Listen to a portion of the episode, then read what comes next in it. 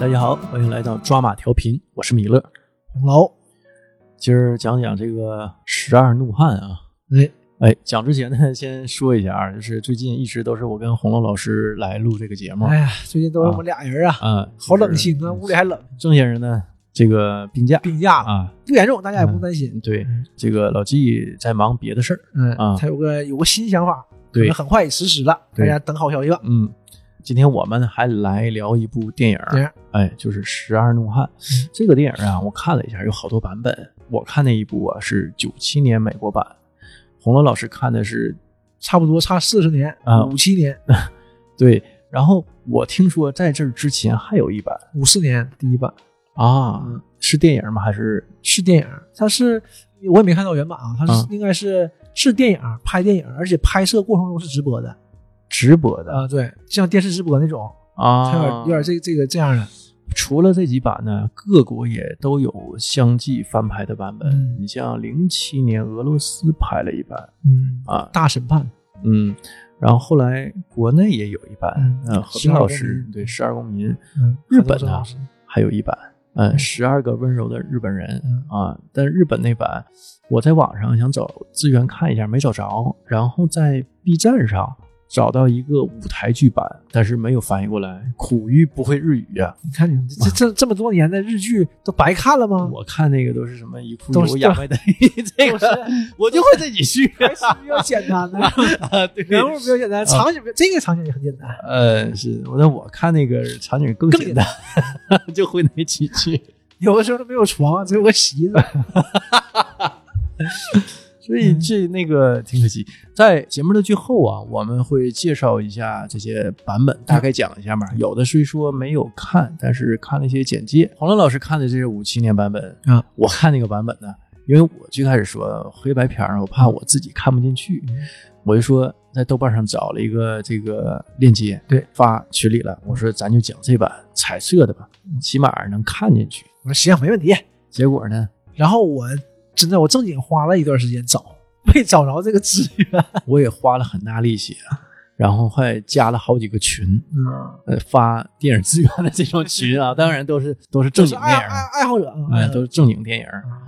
呃，然后这个也没找着，后来呀，费了九牛二虎之力嗯啊，找着那么一个链接，看了之后啊，这个字幕是一半的，比如说这个想法的想，我只能看到上面那个像字儿哎，那还行啊，还挺像的啊，然后下半部分那个心露了一个小边儿。啊，就裁掉了。对对，裁裁地裁掉了，我看着就特别费劲，嗯我就盯盯瞅那个字幕啊，呃，就是以至于露怯了吧？嗯，英语不好，被被发现了，英语不行。英语不行，然后以至于啊，各位这个演员的表演呢，我都没仔细去看嗯，啊，然后看了一遍半，那第二遍看一半多，就是温故一下嗯、对对对，就有些不太了解的，又倒回去啊，又重新看嘛，你就大概是这么个情况。但是呢，这个电影啊，又让我反过来啊查了一下中国相关的一些法律法规。嗯啊，节目的最后呢，我们也会大概简单介绍一下。实际国内也也是有相应的陪审员制度的哎呀，啊。这个真是挺新鲜。哎，啊，包括日本呢，实行陪审员这个制度啊，时间也不长，是零九年啊，时间都不长的。国内呢是一八年颁布这个陪审员法，啊，这是真不长，这是真不长啊，八几年啊？嗯，哎，先讲这个电影啊，红楼老师看的这是五七年版本，，对我其实跟九七年的我看网上写的都说是差不太多嘛，嗯。所以既然找不到那个，我就我合计就看一遍，为了做节目嘛。嗯。结果我看，哎，这个特别好，虽然是黑白的，就是嗯。五七年呐，你想想这是六十年前呐，但是真好，真不错。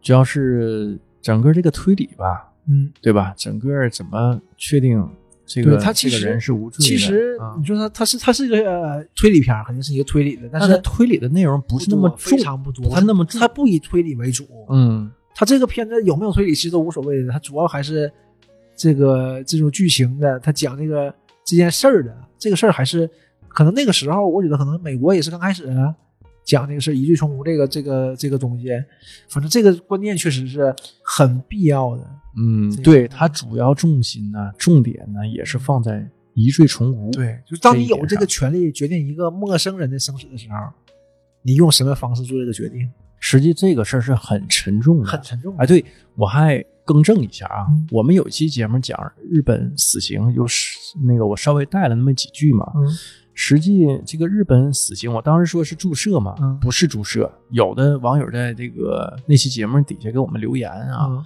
实际日本的死刑是绞刑啊啊。日本现在死刑虽说他判的很少啊，好像是内务大臣签这个死刑，啊有的内务大臣呢他是反死刑的，他任期呢他就不签，一直耗着；有的内务大臣呢他就比较支持嗯死刑，他就签。他们是怎么呢？执行绞刑呢？三个人。嗯同时按下一个钮。嗯，啊，就执行死刑的人同时按下这个钮，但只有一个钮生效。对，哎只有一个钮是生效的，这样能减少执行死刑这个人的这个心理压力。对嗯。对对。对，但国内呀、我、嗯。我今天听一期节目啊，嗯。他说注射执行死刑，嗯。现在都注射嘛，嗯。已经不那个枪决了。对，然后是注射那个针儿啊，也是同时按，嗯但只有一针儿是那什么，有效的。对，有效的，也是缓解执行死刑人员的这个心理压力。这就是刚才说的这种，就是你你以什么方式决定这个人生死吗？是理智的还是情感的？你是基于事实还是基于良心，或者是你其他想法？这个我看完这个电影之后啊，我就觉得是基于啊嗯，良知与客观冷静。对这个东西都是肯定是都很需要重要。对呀、就是你能客观冷静的去判断这件事，它到底儿触没触犯法律，该不该执行死刑，还有你的良知，对吧？你要正确对待这件事儿，你不能特别草率。电影里头就很多人都比较草率的，就一开始其他那对十二个人嘛，那11个那是一个，我觉得相对来说比较草率，而且我为什么有这个电影啊？我猜是不是英美啊，尤其英国，嗯它有这个传统，就是当一件事儿大部分人都赞成的时候，是不是有一个人要反对？他是可能是为了反对而反对。对对，有可能是这样。以色列嘛，是吧？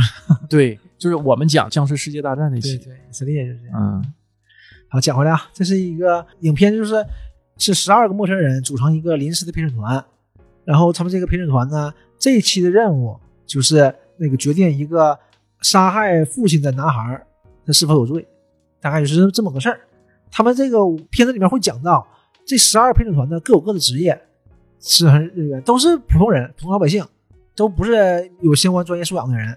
有些人呢可能就是呃社会公益，有些人就是没事干，有些人呢就为了挣这个一次三块钱、三块钱，三百元，好像到九七年涨到五十了，我要没记错的话，好像是，三百元，嗯反正就是这么个事儿。然后他主要讲的就是刚才说那个呃疑罪从无，就是合理怀疑嘛，就是合理怀疑这个事儿，就是在司法实践中嘛，我也查一下，在司法实践中，就是学术、政治和社会讨论里面都有这个重要的原则。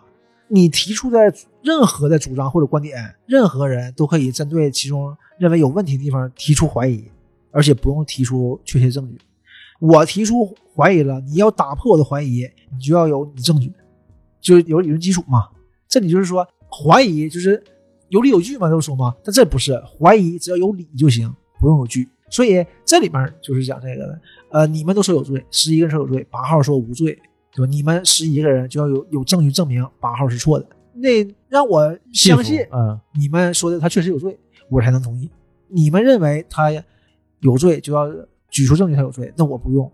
我后来我也想，这为什么不用？我这还我还真查了一下，因为就是这种法律规定吧，无罪是一个人的自然属性，就你生下来是无罪的，疑罪从无嘛，所以无罪是不需要证明的，对，就你只要不是有罪就是无罪。就是被告人被告人啊，他不用自证其罪，对对吧？，对，就是只要不是有罪就是无罪，嗯这这就是是个这么个观点。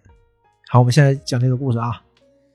这个片儿一上来就是法院，就给个镜头是法院，直接去进到法庭了，我都没给法官正脸儿，就是九七年版改了，啊是吗？啊，一个女法官，嗯，啊，可能政治正确，而且他说了一句话，说就由陪审团去判决这个男孩到底有罪没罪。嗯，然后他跟了一句嗯说这个事儿啊，心理压力很大的一件事，你知道吗？这不是一件轻松的事对儿啊。对对对，他这面也说，他上来就是就说嘛，说这个蓄意杀人，本案是蓄意杀人一级谋杀，是本刑事法庭现在审理的最严重的犯罪行为。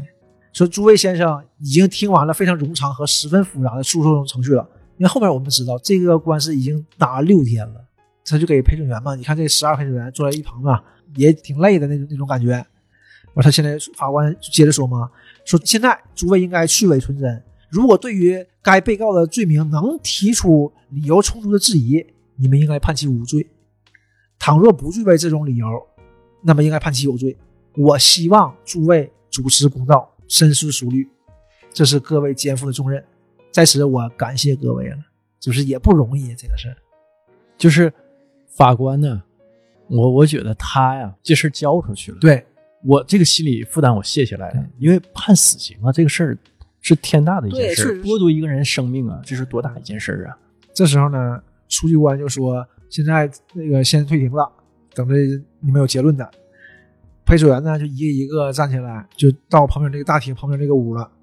那个应该是一个专门陪审员的屋，就是最后决策的屋嘛。就是一个大房间，一个长桌，十二把椅子，啥没有。完屋里特别热，要下雨。对，一个人就去开那个风扇，干脆拽不开。我就，哎，这这这挺难受的。回来了，这么热，大家都说嘛，因为都不认识，也是没啥话说，就有一搭没一搭的。九七年那版有空调了啊。一开始啊，他们空调没打开，不知道搁哪儿打。后来吧，下雨前天就黑了啊。一开灯，那空调打开，那空调和灯是连一块儿的串联。这个是时代进步了，对吧？四十年过去了，对不对？他这就是是个小风扇，然后呢，门口有保有保卫啊。然后进来之后，门一关，咔嚓就锁上了。这个我挺，我也是，这里边也是一小一个小伙，哎，这这怎么还给我们锁起来了呢？然后你看，刚来呗头一次呗，嗯，有老来的说啊，那你以为呢？他还让你们出去抽根烟什么的吗？我说他们就搁屋里抽，烟点上，咔咔就开始了，因为也没有什么话说嘛，就等着就是等大伙儿准备妥当了，然后互相之间有一搭没一搭的介绍一下自己，或者是说两句，彼此之间不认识，对，就是没见过嘛。然后这就是给男主个镜头，八号，对吗？那个站在窗边，就是眼神很深邃的。看在外面亨利·方达，这个小伙子是一看就是主角，没毛病。这个时候就有人着急嘛，那个就是哎，赶赶紧开始吧。陪审团有团长嘛，也都是一起的，临时的嘛。团长说是是叫团长还叫主席？是翻译不一样吗？呃，我那版叫叫团长，我那版翻译成我没细听啊，因为英文本身也陪审团主席呗，也有可能啊，那叫嗯叫主席，咱也不懂这个，反正就这样。然后他就说嘛，说赶紧开始吧。对吧？这玩意儿有啥可说的呀？你赶紧通过完事了，咱就赶紧回家。事实清楚，证据确凿。这么热天，咱搁这干啥呀？就是也别耽误大家，咱就赶紧开始，就赶紧就拉倒吧。主席就我我那团长吧，就说嘛，哎，大家别着急，等会儿。说有一位先生去卫生间还没回来呢。团长说等五分钟，那就等五分钟吧，唠一会儿。然后就有人开始介绍，就是都不认识嘛，刚开始分点吃的，分点口香糖什么的。然后说这个有一个股票经纪人，四号是个股票经纪人，然后这边呢有。干那个自己买卖的，开窗户公司的，说雇好多人白手起家，挺嚣张的那个劲儿啊。这个时候呢，老头回来了，那就坐吧。怎么做呀？说大家就按你那个陪审员的号坐吧，从一号开始，我是一号，我就坐在门口，反正二号、三号转一圈。这老头呢就是九号，就说：“哎，不好意思，让大家等我啊，没没事没事，来开始吧。”然后还说呢，说那个呃，大家对这个案子已经很熟悉了，对吧？咱也就不用从头来了。那我现在就想，咱就不用什么走太多的程序了。咱现在呢，要么就是先讨论，再表决，还是说咱就直接进表决？在那你们看呢，那意思不就很明显吗？就直接表决得了呗。然后七号，七号那小伙就是挺着急的。哎呀，这这这直接表决吧，这说不定马上就回家了啊！行行，这个大家都都附和嘛，这个都表决表决，赶紧表决吧。这个七号还说呢，赶紧完事儿，我一会儿还有球赛呢，棒球比赛。在看比赛呢，那行，了那就举手吧，对吧？有罪举手，就是个例行公事呗。他嘎一举手一说，唱票完事走走人，就这样嘛。但是一举手，啪，全举完了，他就说一号、二号、三号、四号、五号、六号、七号、八号没举手，这玩意卡了一下，然后大家都搁那看着嘛。然后九号、十号、十一、十二，那认为无罪的举手，八号默默的把手举起来，然后就说那就是十一票赞成，一票反对。呃，现在十一比一，那我们继续吧。一下子气氛就凝重了，十一个人全看着八号，这个时候这表现特别好，压力一下特别大，当时我就感觉，因为大家就马上就问他嘛，马上就发难了。只要有热的天，谁也不想搁这屋里窝着。沈浩就问：“不是，怎么还有一票反对呢？您是认为他无罪吗？”就是攻击性特别强，因为像我是看这个片子嘛，就是我看过那个中文的嘛，中文那个是叫《十二公民》嘛，就是攻击性不强。这个片叫《十二怒汉》是有原因的，一个个他妈脾气真不好啊！三号的脾气最不好，就是穿个小白衬衫，小卷毛，就一脸横肉，说话贼凶，就对应的就是 呃《十二公民》里面韩童生老师啊。但韩童生老师长得就是不凶，但他那那个片子表现还是挺凶。你别说，你演那个《狂飙》里的村长，哎呀，太凶了，吓死我了！尤其开车到奔悬崖那段，相比之下，比那个《十二公民》里面那个出租车司机可凶多了。他就问嘛：“这个你认为他无罪吗？”八号就沉默了，合计合计说：“我我不知道，就这么一种无罪，我不知道。”我三号马上说：“是，就是我在这个世上啊，活这么大岁数，还没见过比他更有罪的人呢。就是您刚才不也出庭吗？一直出庭呢。背号多危险的杀人犯，他杀自己的父亲呢。”八号说：“但是他他才十九岁呀。”我三号说：“他已经成年了，对吧？而且他杀了自己的父亲，拿刀捅进去的，我还得跟你把这个事儿一一给你解释清楚吗？”八号说啊，不不需要不需要。完十号这时候又又说了，十号是一个就是挺激进的一个男的，贼父慈基础。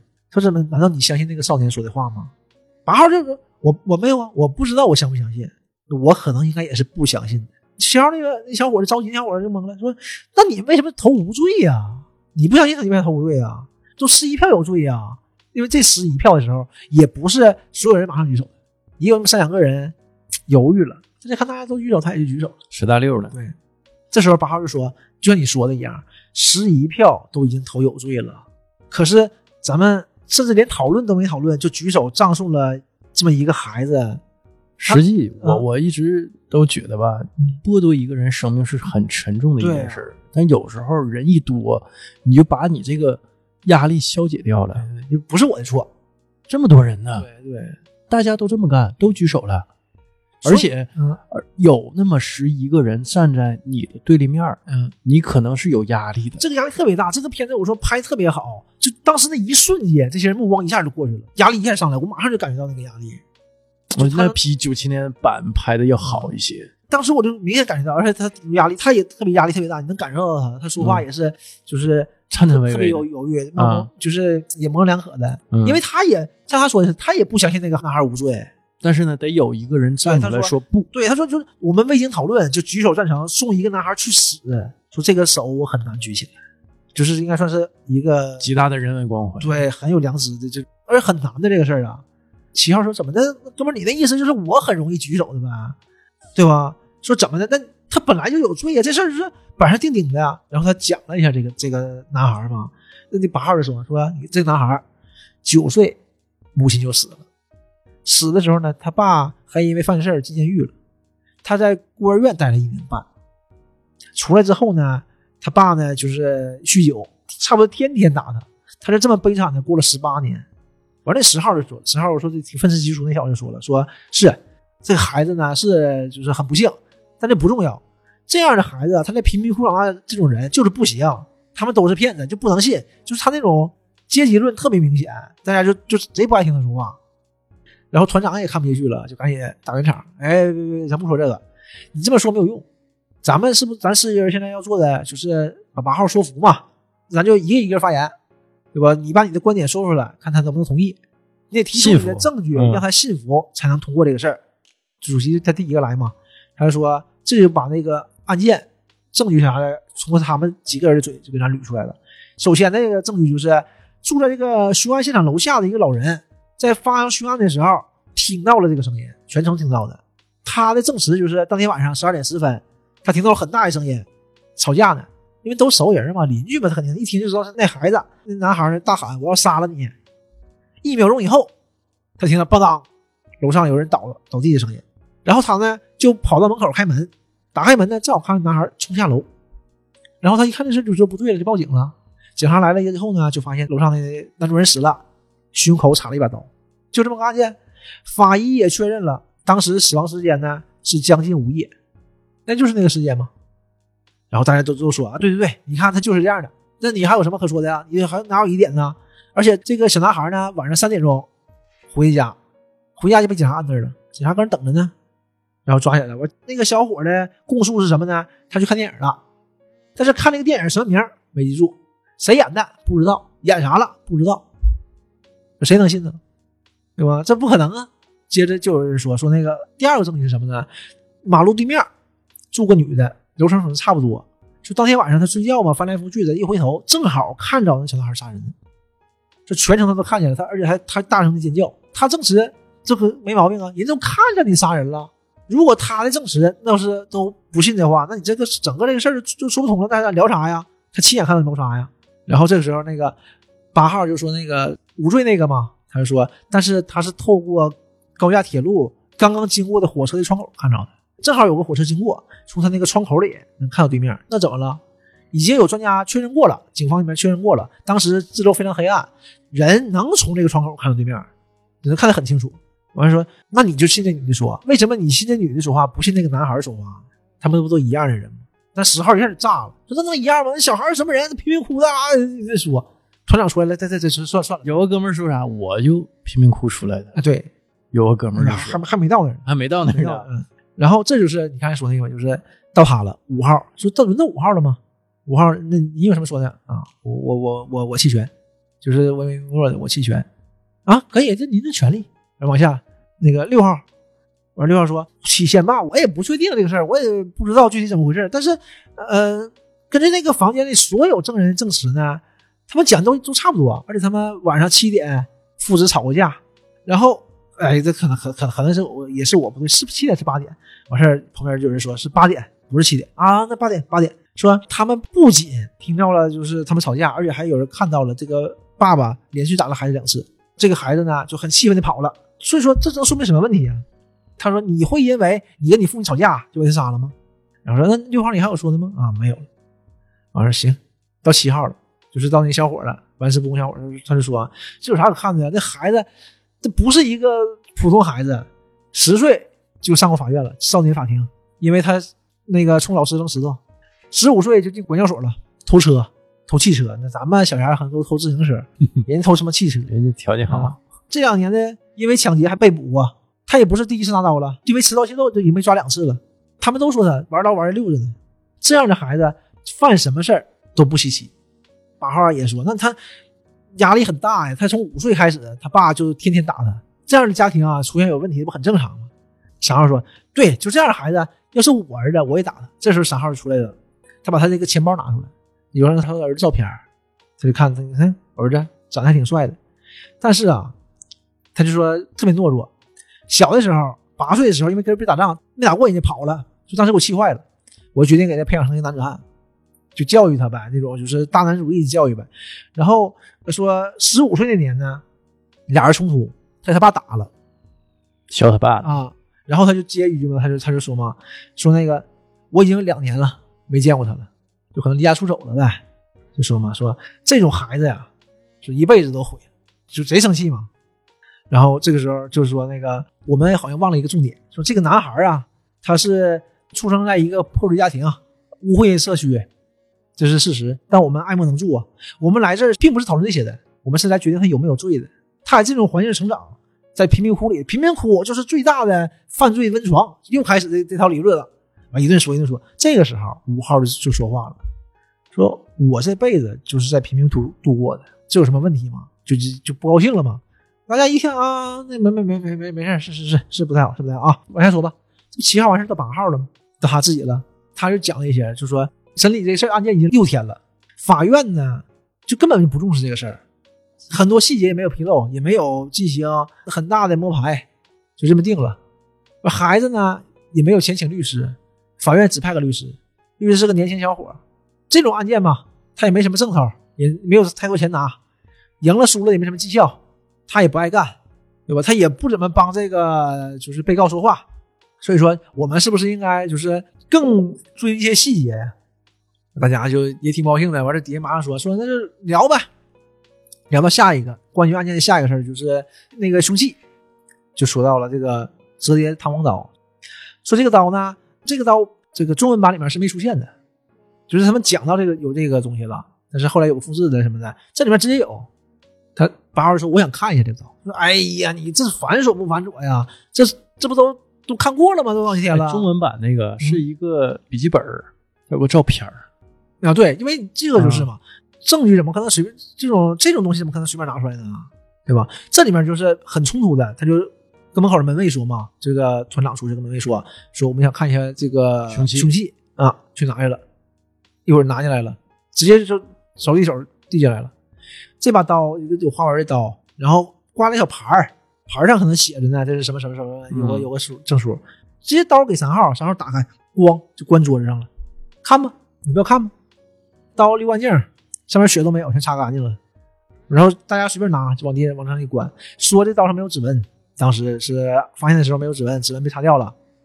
我这帮人就随便拿，就是当时真是至少他这电影里反映的是这样的，对这种证据的保护根本就没有。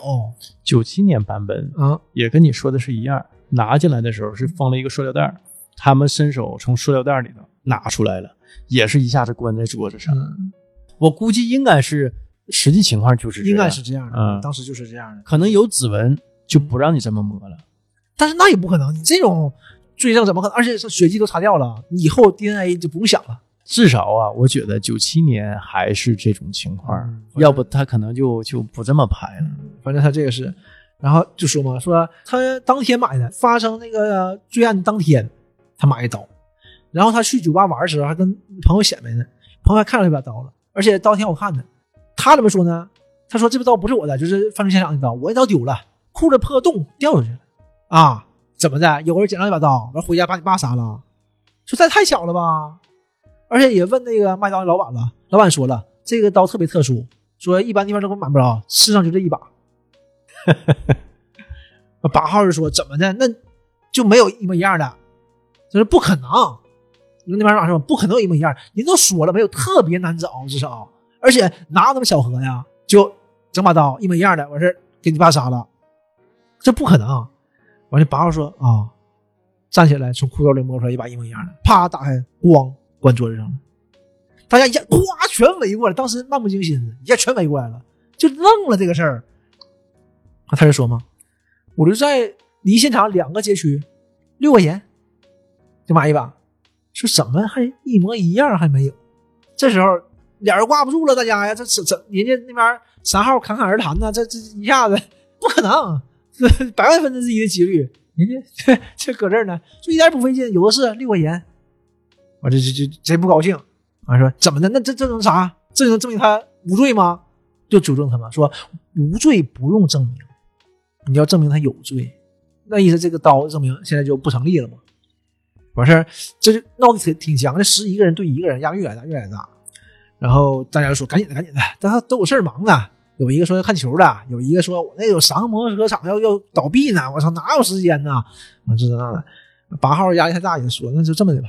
再投票一次，如果呢还是十一票认为他有罪，他不投，对，那我就同意大家的。但是我希望这次呢是匿名投票，对吧？大家不有压力吗。我说那没毛病啊，这种时候嘛，只要有人那个提议要投票，必须投票的嘛，投吧。然后头上，大家齐上来，团长一个人念有罪，有罪，有罪，有罪，有罪。倒数第二张的时候，哎，无罪，大家惊了，然后有罪。就会让也是有罪，就一张无罪的。八号一下生火气，吓坏了，炸了一下炸了。三号马上就就怒了，就指那五号，就是同样贫民窟那小子嘛，说是不是你？这是你干的？你看你一看你就这说多点事儿啊！这不刚才大家说你了吧？你就不高兴了呗？至于吗？哎呦，一顿说，一顿人身攻击，耽误他们事儿了。三号那边还解，哎哎，话都不让人说，完一顿骂。完九号看不下去了，老头看不下去了，九号他站起来了，不是他。是我，哎，大家愣了，说是老先生，你什么意思？你不着急吗？你怎么回事？你这说，这老头就就慢慢慢悠悠的说说，这位先生，他指着八号，就坐旁边嘛，他指着这位先生一直独自对抗我们，他们并没有说那个孩子无罪，他只是无法确定，要独自对抗别人的嘲讽，这并不容易，所以他赌一把，争取支持。我觉得我应该支持他，那个受审的孩子或许有罪，但是。我尊重他的动机，我想多听一听。团长说：“现在票数十比二。”七号是生气了，不行了，看球呢，着急了，到点儿了起身上厕所呢。然后这时候呢，八号也进去上厕所。哎，他们那个那个时候五几年，他们那个盥洗室还挺好的，就是洗手盆啥都挺好。然后他那个他们不用手指，当时他们应该是那种布的布，完事是转圈拉是可以转圈的，应该是上面烘干，你这边拿着擦脸擦手，然后再转回去，转到上面，完事还继续烘干，可能有清洗功能，不知道。那多不卫生对啊！肯定是不是特别卫生的。你擦完手，下一个人擦手的啊，我在擦脸，啊，然后他也是嘛，擦完脸不是拽一下嘛，应该能转嘛，哎，没拽动，我说那地了，擦擦。当时我就发现这也太不卫生了，但是当时可能就已经挺卫生了，嗯就算挺卫生的了。然后几个人聊聊天，这时候你会发现八号是一个工程师，然后七号呢是干跑销售的，啊，是工程师对吧？等到九七年那一版，八号是建筑师啊、他是建筑行业，啊，然后中文版里何明老师呢没说，一直没说，但最后他那个不一样的地方，他出去之后跑回来了，他证件落在他椅子上了，从裤兜上掉出来了，拿起来一看，检察官，这个给了一个合理性，嗯就是人家有这个职业素养。啊，但是我想了一下，这个可能要求不一样，就我们的这个国产的呢，可能想让就是这个老百姓对政法部门有更大的信任，嗯他们这里可能对民众自己的一种鞭策，可能是。啊，因为我还等着看最后是不是有反转呢？这没有，他就是一个就是这种普通老百姓。完六号呢也进来，六号就是正义感爆棚一个小伙儿，他是一个工人，应该是个油漆工。后来大概讲了一下，出来七号这么接吐槽呢，完了，怎么几点了？这晚饭了，订饭吧，还吐槽说这事儿呢，这走不了了今天。完事，走走走，开始吧，开始吧，咱就别胡闹了，开始吧，正常来。然后下面就围绕证据嘛，就是展开，继续得说服他俩呀。这回说服俩人了，说住在楼下老头，他听到什么呢？听到那个孩子大声的喊：“我要杀了你！”然后一秒钟以后，他就听到咣当人倒地上了，然后他就跑到门口，看那个孩子正好跑下楼，就看着了。你怎么想这个事儿？你怎么想？就问八号吧，你觉得哪有问题呀、这证据哪有问题啊？对吧？他说：“我想知道那老头听那男孩能听清楚吗？”他说：“他们那个隔音非常不好的，而且他不是通过天花板听到的，开着窗户的，从窗户就听着了。”我说：“啊，那倒也是。”但是完事旁边就是说：“你别忘了，还有住楼对面那个女士呢，她隔着马路透过那个过去的火车看到那个男孩了，确信看到男孩清楚。说这个电车呢一共是六节，他通过最后两节看到的。这个时候呢，就是八号就忽然间想到了，他就问这个电车通过某一点大概需要多长时间？大家说你你问这干什么呢？后来反正那他就一直问，也就告诉他十几秒差不多，十秒左右吧。嗯，行。说我们就假定那个点就是那个犯罪现场，杀他父亲那个点。列车通过这个点呢，需要十秒钟。他是通过最后两节看到的，也就是说前面已经过去了七八秒钟了，对吧？他在杀这个大约十到十二秒，对吧？咱就算十秒，前面就算七八秒钟。这两个证据咱叠加在一起，说你在这个就是铁路旁边住过吗？完事有人说嘛，说我啊我跟这干过活儿说那个地方你不会想跟这待着。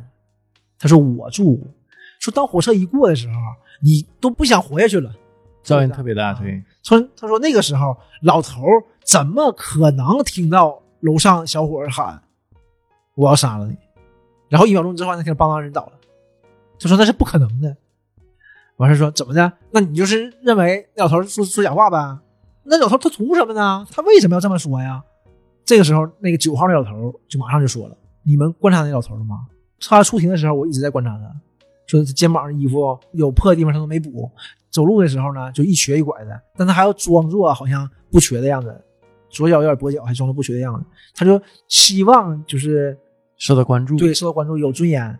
这是一个温顺胆小的人，他可能默默无闻的这么过一辈子了，就没有人关注过他，没有人听过他说话，他就这么活到了七十五岁。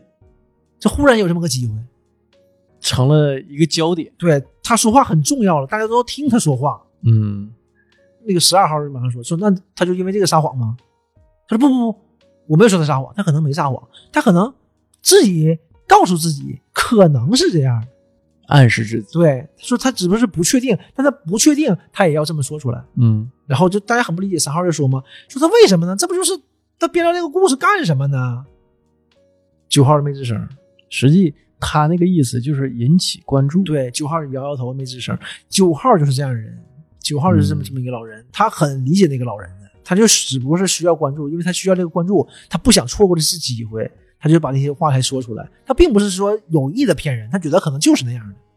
要我说是自己给自己催眠呢，自己心里暗示自己就是这么个事儿。他说：“我们捋一下，可能是这样的，说那个老头嘛，听到那个孩子说我要宰了你，说但这算啥事儿啊？说我们这辈子没说过一千次，总说过八百次吧？我要杀了你，我打死你。说你会因为这个事儿真去杀人吗？就是中国人说我你妈，他 真正去吗？对吧？这不可能的事儿啊，对不对？然后这时候呢，大家又开始了，再次投票。这次投票呢，一举手，五号，五号说我收回我那一票，就是那个也是贫民窟出来那个，啊我收回那一票，我也赞成无罪，九比三了，九比三了。现在是九票有罪，三票反对。七号疯了，你什么意思啊？他就说了八号，他指着八号，我说这就是这么几句话就给你收买了，这都不如侦探小说写的齐呢。完事儿，那五号说这因为律师也有考虑不周到的地方嘛，因为他律师没怎么替他辩护嘛，就说有可能他也有这个感同身受吧这种。然后就他说老头也没毛病啊，人听到这个声儿，地板掉下来，然后跑到门口，正好看到那小伙走过来啊。然后他们八号就说他卧室在什么地方？什么卧室？他们楼都一样的嘛，上下层嘛，格局一样。说能把那个平面图给我吗？我拿着平面图，我们看了一下，大概是个什么情况。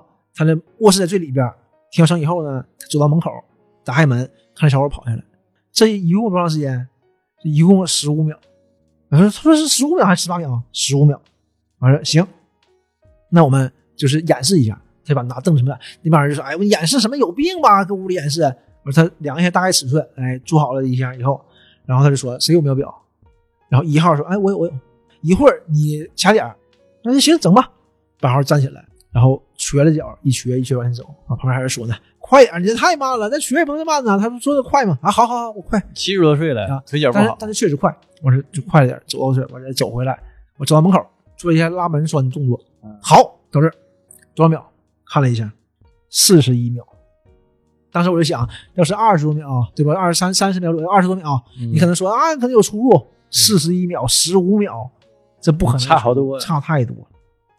所以最后八号猜测一下，说猜测是什么样的呢？应该是他可能几小时之前听到两个人吵架，然后迷迷糊糊睡着了，忽然听到邦当，楼上有什么东西倒了，他慢悠悠的走到门口一看，一开门一看，正好看到个影跑了，所以他把这个拼起来，他以为是那个男孩儿，完三号就不干啊一顿说，八号就说你老这么针对这孩子，你你想作为他的刽子手啊？然后三号怎么的？如果有可能，我想干这个，这样的孩子就该死。一顿说一顿说，俩人就吵起来了嘛。八号挑衅他，啊，大家拦住他，他要要要动手似的拦住他。完三号就说啊，我要宰了你个，兔崽子。八号就淡淡的说，你说你想宰了我，是你真的想宰了我吗？大家就就愣了。这不就是刚才三号那个说那个事儿吗？对吧？你说这个话并不是说要杀人的，完整的挺讪讪的，就拉倒了。这就大家坐下嘛。这个时候就气氛挺尴尬的嘛。这个时候十一号陪审员，他是一那个钟表匠，修理钟表的。这时候他说了一段贼贼酷，这小伙儿反正他一直都挺酷的。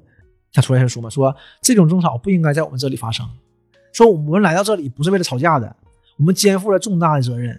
我一直觉得这是一个民主社会的优点。我们收到通知来到这里，决定一个跟我们素昧平生的人到底有没有罪。无论做出什么样的判决，我们都拿不到好处，因为好坏都是三块钱，对吧？你凭啥都给三块钱？我们拿不到好处，也没有损失。但这就是我们国家能够这么强大的根本原因。我们不能把它变成私人恩怨。就是这个，我觉得这个美国这种这种民族主义，实际这个电影啊，嗯，就是一个宣传片儿。对，就是这种司法的，其实一个宣传片。啊，这段儿就是挺、呃、挺有深刻的。然后还有就是最后一段，反正就是这种这个话说的还是挺让人反思的，确实是这样。美国是不是因为这个强大咱不说，但是这个事儿肯定是没毛病的。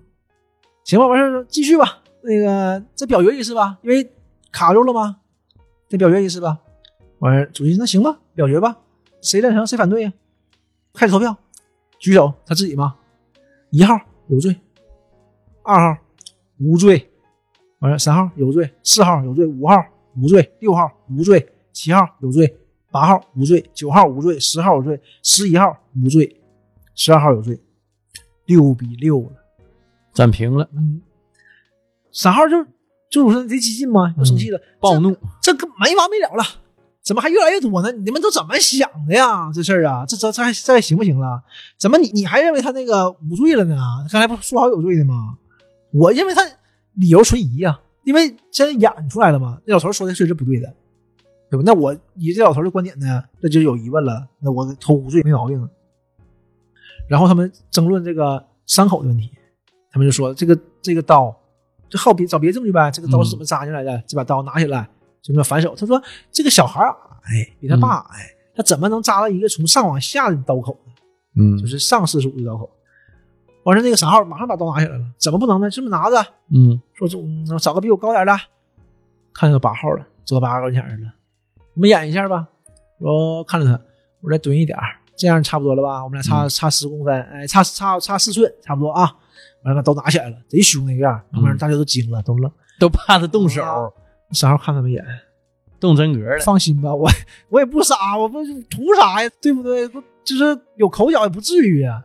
八号表现的很淡定的，说对，来吧，继续吧。我说你看这么拿起来，嘿，就这么一下，这不很正常吗？这么捅进去，就这么刀一下就插在他那个衬衫的兜里了，你看，很很轻蔑走了。这个时候呢，五号就出来了，说这种弹簧刀在我们那儿就他们平湖嘛，说常见，我总能看到，就是巷子里械斗，在我小的时候就用这个东西。就讲，他说：“那你能别给我们演示一下这招怎么用吗？”他拿过来，啪，你也打开吗？他说：“这种你打开之后，反手这只手给拿过来，左手拿过来，右手再抓住，反手再再捅过去。说你都被别人打倒了，不可能的。这就是弹开就马上就捅进去，就肯定是由下而往上的。嗯，不是由上往对，下。然后这个又站不住了。然后这时候七号，七号那小伙嘛崩了，哎呀，能不能完事儿了？行，都无罪呗，那我也认为他无罪。我说十一号贼生气，就刚才说那个贼正经那个，说你什么叫你认为他无罪呀、你凭什么认为他有罪，认为他无罪的？你就搁这糊弄呢？我们这是多么重要的事儿啊！你搁这干嘛呢呀？那个七号就有点迫于压力嘛，说那我也没说啥呀，我就说他没罪。说为什么？他说什么叫为什么？你必须得有理由，为什么他无罪？就你刚才说有罪，为啥现在无罪了？无罪不用证明啊。他对他就说啊啊，因为我觉得他也不是确切的有罪了，行吗？那他也也也 也讪讪的，重新投票吧。二号、五号、六号、七号、八号、九号、十一号都说无罪。这时候呢，十二号广告公司的慢慢的一举手无罪，九比三了，逆转了。这时候他妈十号现在就剩下三号、四号和十号，十号怒了，十号就说那个就是这愤世嫉俗那小子啊，怎么的？你们怎么明明就是他有罪吗？你看他就那样人，他们那样人全那样，他们是没有任何理由就可以杀人，他们随便啊一顿说就给人一顿埋汰嘛。这时候大家都听不下去了，一个一个全站起来了。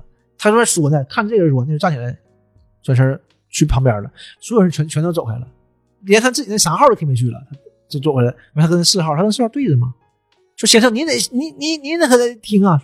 四号一直都是他是个股票经纪，西装革履的，大家都热的不行了，满身汗都渗透了。他说还有西服，一点汗没有。别人都问他你出汗吗？我从来不出汗，得但 冰人，啊。我跟这坐着谁谁正经坐着板板正正的。啊。然后他说说先生你怎么想？说那个我认为他有罪，但是请你坐下，闭上你的嘴，大家都受不了了都。闹心就。这种人，阶级观念你是有问题的，你知道吗？然后他也不能原地坐了，出来了，到边上坐，就是贼受打击呗。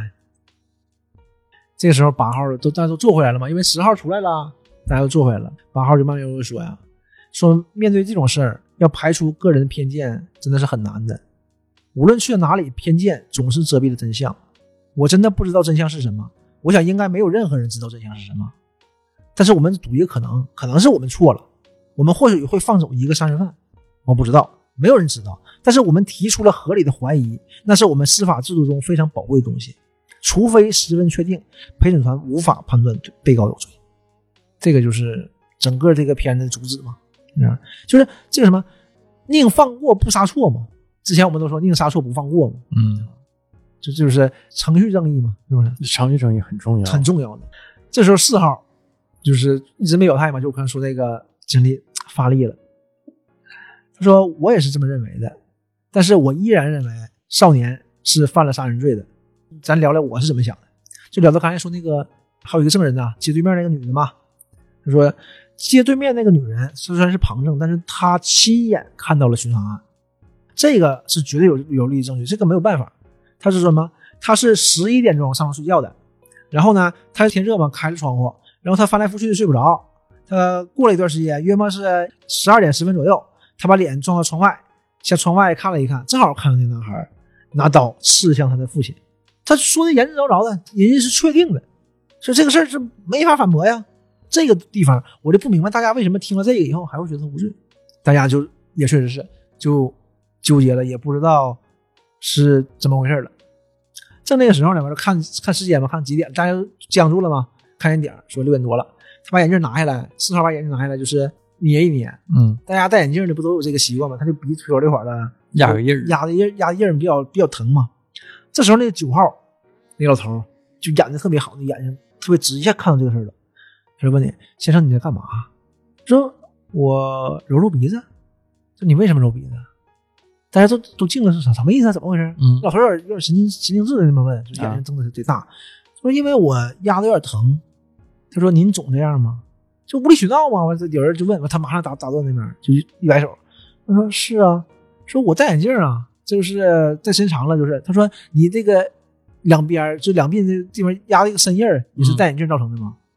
他说对呀，戴眼镜都这样。老师就说，当天那个女士出庭的时候，我看到她两边也有这个印儿，但是她没戴，两眼之间也有这个也有这个坑，但是她没戴眼镜，所以我没有注意到。我那个八号也说，哎呀啊，是他是有这个印但我没注意到。我三号说不可能，没有事儿。这时候一号就说了，我坐在他旁边，他确实有那个印儿，只不过是我没想往那方面想。这个时候，那个八号就问四号说：“先生，你睡觉的时候戴眼镜吗？”小说谁睡觉戴眼镜？说这话的时候，他这有一滴汗哗他流下来，是吗？哎，这那个九级版我可能没注意，光看字幕了就一滴汗啊，因为他之前从来不说话嘛，他贼淡定，所有人都是衬衫的或者 T 恤衫，就他小西服还穿着呢，大家都脱了挂边上嘛，他穿着呢，完完整整搁一坐，正襟危坐的。这个时候就一滴汗哇下来，然后他们就说：假设这个女士嘛，她四十五岁了，她染头发，化的浓妆，穿的很年轻的衣服，她就希望大家。看着她年轻一点，好看一点嘛。戴眼镜呢，会让她显得不那么好看，所以她上庭的时候可能没戴。她平时肯定是戴，肯定是近视。然后她睡觉呢又不戴，她翻来覆去睡不着，她肯定是不会戴眼镜的。所以她从那边往那边往这边看的时候，她多说了六十米，多说能看到一个人影就不错了。他怎么能确定是那男孩呢？这一下子就反转了，反转了。然后四号说：“是的，先生，你说服了我。”我也认为他无罪，就剩三号一个人了，怒了。三号，哎，你们就这么整是不是？哎，你们就这么整？哎，还有那个棒球那哥们儿，棒球哥是先认了嘛？就是哎呀，没意思，你们那你们都都都都都都三号，那我你们都无罪，那我也无罪啊。所以说那十一号就不干了嘛。实际上说他嘛，你能这样吗？这样不行吗？一顿说，当时他就得逞啊。其实我也是因为觉得他有罪是有有疑惑的，就是我也对他有罪拿不准了，所以说他是不对的。就是三号了，三号三号那意思，你们都都这样是吧？行。你们走吧，反正我坚定，说啥没用。你们说啥能咋的？我就这样，我就认定了，再耗吧，耗一百天我也你耗，反正我我过不去。然后大家就就有就开导他们说一句，然后他自己呢就把那个钱包拿出来了嘛，说这样的小孩啊就这样，这种孩子一辈子就这么毁了。就把他儿子照片拿出来，夸夸撕了，撕完事自己合计合计，哐就是扑在桌上就哭了，无罪，我也知道他无罪。他主要过不了自己心里那关他过不了他儿子那关。这个和那个就是国内的版不一样呢，国内的版是什么呢？韩童生老师演的那个是最后才揭示出来，他儿子给他打了，然后跑了啊。他之所以当出租车司机，就是因为他要去找他儿子，找他儿子方便点。对，他就就是沿摇马路走嘛，希望能看他儿子。他走好多年了，说儿子走了之后呢，媳妇儿不能过了，回娘家了。啊，他说我他妈累死累活挣钱，我为了啥呀？说一个老爷们能花几个钱？当时那段也是，那这韩松生老师的表演张力，那一下子就就确实当时实际上有时候场景比较简单这种室内剧啊，就我们应该也看过不少。嗯这里头的佼佼者啊，嗯那个男人来自地球，嗯，那个也是，但是那个呀，嗯我觉得本子挺好的，但是表演上跟这个差太多了。嗯这个特别夸张，这个就每一个镜头都是怼脸的，嗯那个每一个人嘛，就是每一个有特写的人全都怼脸，嗯。而且做的特别好，就特别代入感，特别好。九七年那个版本呢，嗯。相对于五七年来说嗯。更政治正确一些，因为有不同肤色对，我听说有黑人。啊，有黑人了，啊，甚至于不同信仰，其中有个黑人是穆斯林，就你说那个啊。说话特别不招人爱听，那个喋喋不休的。啊十号对十号对是大家都不爱听他说话，嗯。那个是穆斯林，啊，他好像是开洗车行的，在那里头是，剩下的基本上都大同小异。嗯。呃，没有，就九七年那个版本没有五七年那个出名，但是我看豆瓣评分都不低，嗯，嗯，都不低。这个表演确实好，每个人都都是都很好的。嗯、然后这就完事儿了，这就大家都同意了，那要哎一下子音乐也变了，外面大雨也停了，真全释放下来，开门走了，就开门就表示开门就走了嘛，这个事儿就完事儿，递交个结果完事儿了嘛，这些人就各回各家了，没有任何人有交集了以后，那个老人觉得和这个八号、九号和八号呗，就是感觉还挺惺惺相惜的嘛，八号这边走的时候，九号给他就喊住了。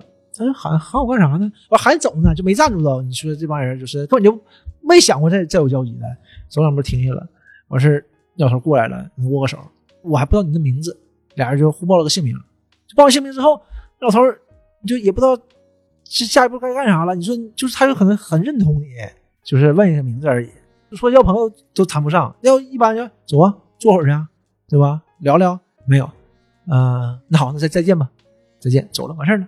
这个结尾啊，反倒给我很震撼。嗯九七年那版是一样的，就是坐电梯，然后就一大堆人分别坐了几部电梯下去，也是九号喊到八号，问了他名字，然后呢，他俩分别坐了两侧的，不是一部电梯，分别走了。就走。震撼在哪儿？嗯。履行完这个职责，实际他们这个呃这个职位啊，嗯。就是所谓的这个陪审员那个职位、这个岗位是能决定人生死的。对呀。这是生死相关非常大的一个职责的这么一个岗位。嗯，啊、然后履行完之后，重新回归普通人这种生活，这个权利不能一直在你手里，嗯，然后重新回到你正常的生活轨迹。这只不过是你一个公民可能嗯那个一个兼职或者是一个义务，那说嗯，就是这么个事儿。有点让我想到什么呢？嗯两个不相干的事儿啊，嗯就是那个阿成老师写的那个棋王，嗯贼牛逼，下盲棋，一个人对好几个，后来赢了，嗯赢完之后呢，就是就已经神了嘛，棋王嘛，就像像神一样啊。然后棋下完之后呢，又重新回归人的这个对对对对啊、这这这个平视的一个视角，就是一下就成人了，又跟普通人又一样了，就是这个也是一样。嗯，就你出来以后，就为什么都不是专业的，你还有你自己本职工作，你就就回归到自己的那儿。反倒是这个结尾给我很大的震撼，就九七年那版也是一样的。嗯然后再聊一聊啊，俄罗斯零七年那版有什么不一样？嗯前面可能都差不太多，但是结合了俄罗斯的这个糟糕的这个国情，就剧中大家也都统一了意见，说这个男孩确实是无罪的。嗯但是都走了之后，然后有个老头儿也是导演本人啊他把大家都喊住，等等，他说如果我们定他无罪，这个男孩被放出去之后，自由了之后肯定会死的，他出去之后肯定活不成的，那怎么办？就判他有罪，让他坐牢。法治社会呀、那是法治嘛，对吧？而且我看那个，啊我看介绍了嘛，嗯那个是这个男孩车臣的，所以说当时可能那个他也他是他被判了吧？他不是死刑，就是好像是无期还是怎么样？嗯但是他出去之后呢，他肯定活不成，那还不如让他坐牢。这是俄罗斯版本的改动，日本那个就更有意思了。日本那个版本呢，就是上来就是当当嗯十一个人认定这个人是无罪的，啊，只有一个人有罪，一个人认认为是有罪，然后又结合了日本人感兴趣的这个东西，本格呃，就是推理啊，啊。这个有罪的认为有罪的人，就说服大家为什么他认为有罪。后来呢，又又被说服。啊，我后来果然果然有 不是不是也是好，真相，我没看啊，我没看啊，真相只有一个，我看的是简介，嗯因为我找了好多版本，后来找了好不容易找到一个话剧版，还没有翻译哎啊，就是应该也是无罪的，这个是巨大的一个不同。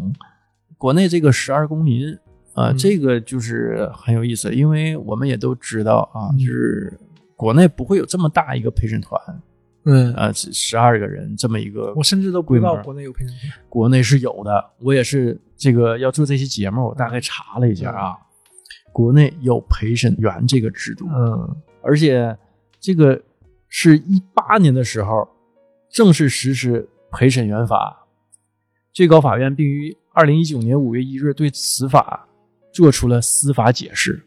人民陪审员制度是我国审判机关吸收普通公民参与案件审判活动，具有中国特色的司法制度。但是它并不是土生土长的这种制度啊，是舶来品。就我国现行的陪审员制度啊，是从前苏联学习过来的，逐渐形成了有中国特色的这种司法制度。嗯然后需要满足四个条件：拥护宪法，这是其一；这是肯定的呀第二，年满二十八周岁；啊，二十八周岁呢，就挺大的呀。三是遵纪守法，品行良好，公道正派。哎，第四呢，具有正常履行职责的身体条件，文化程度必须是高中以上，不是高中及高中以上，是高中以上。嗯嗯，如果我说的不对啊，因为这个东西我也是呃为了做这期节目在网上查的，嗯这个应该也是正规呃一个关于法律讲解的网站上查的。我要有什么遗漏疏忽或者说的不正确的地方，请知道的就是这方面的从业者给我纠正啊，在我们节目底下留言。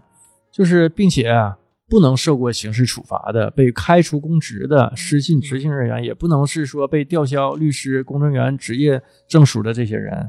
再有呢，就是呃，现职立法、司法行政人员从事法律工作的人不能啊担任陪审员，比如说律师绝对是不行的，比如说他有是政府官员也是不可以的。是这个圈内的不行。对，就法律相关行业的都是不可以的。嗯也是为了维护公民的这个能得到公正审判的这么一个权利啊。我看这个十二公民，嗯当时应该是还还没有这个制度。嗯，应该是没有啊。那他那个十二公民讲的是英美法这个课程，这个这个系这个期末考试没过的这些人补考，补考让让他们做这么一个东西。模拟的，，对，模拟法庭。然后这几个人呢，是这个模拟法庭的家长，或者是就是请来的，就是这么一个一群人。嗯有因为有家长，有的不是家长，有的是来接那个侄女的，啊接侄女的，有是小三儿的啊，啊，哎呦有也不算小三，不算小三，是他追那个就是和那大学生处对象，这个就是一个富豪，啊就是就是这样的。啊但是大家都都以为是包养，人家说我们是真爱，但是大家哎呀，就是 啊，打引号还有什么那个报案，就是没有人啊，那大学生怎么办呢？就找个人帮忙呗。平时老见面的，帮大哥你帮我来一趟。但是国内啊，这个陪审员呢，没有十二个人这个规模。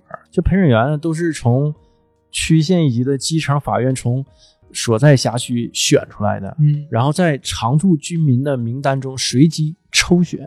嗯呃，就打个比方啊，比如说某个县的法院是二十三名法官，嗯那么根据陪审员法规定，陪审员的数量应该不低于法官的三倍，啊，那也不少人呢，最少啊。就六十九人，最少是六十九人。假设呢需要选七十名陪审员呢，那么就该县要从候选的三百五十人当中去抽选，嗯要有三百五十个人候选人，是这么一个规模。然后基本上大概这个比例啊，就是陪审员的呃参加的庭审呢，必须是一审，有三人庭和七人庭。三人庭就是两个法官一个陪审员，啊，这么少啊七人庭呢，就是什么情况下啊是七人庭？就是对于刑事案件要求满足十无死重这四个字，就是可能判处十年以上有期徒刑、啊无期徒徒刑刑、死刑，或者是社会影响重大的这种案件。啊嗯，然后这个七人呢，构成的是，呃，法官三人，陪审员是四人组成，哦这么个七人庭。那陪审员就是公证人呗。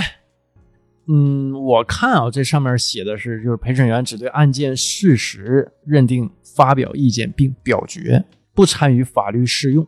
区别于三人庭，有陪审员的三人庭呢法官和陪审员都对案件事实和法律适用发表意见并表决，啊，还是表决的啊。但是我感觉，不知道，不知道。呃，这么个情况吧，嗯，啊。行，学到了。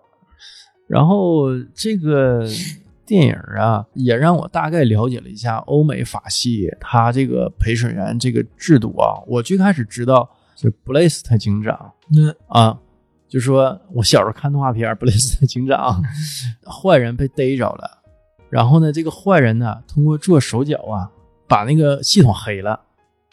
然后选一个自己人进入到这个陪审员当中，对，嗯，啊，然后呢，这个人就是想延就拖缓这个审判这个流程、就一直不同意，一直不同意，哎，就不同意。呃，英美法系是必须这个陪审员全额同意，对，嗯，对吧？如果不同意，法官就是会解散这个陪审团，重新选取陪审团。